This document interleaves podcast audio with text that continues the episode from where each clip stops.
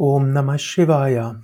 Lasst uns in der aktuellen Situation das Schutzmantra der göttlichen Mutter Sharanagata Dinata wiederholen.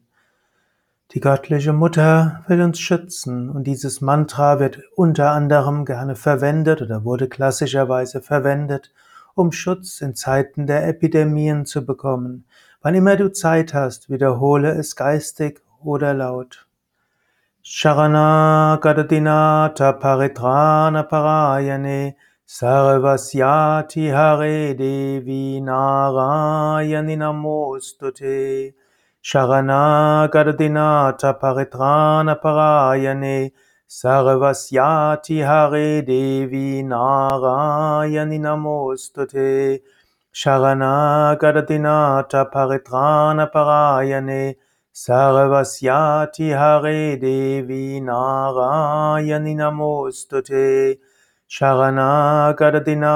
परित्राणपरायणे सर्वस्याति हरे देवि नारायणि नमोऽस्तु ते च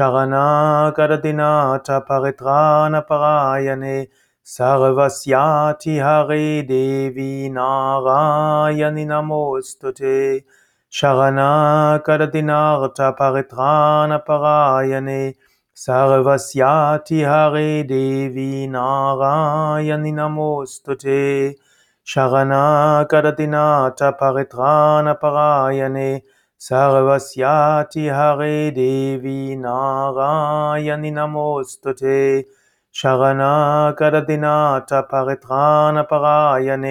सर्वस्याति हरे हवे नारायणि नमोऽस्तु ते शरणाकरति नाथ परित्राणपरायणे सर्वस्याति हरे देवी नारायणि नमोऽस्तु ते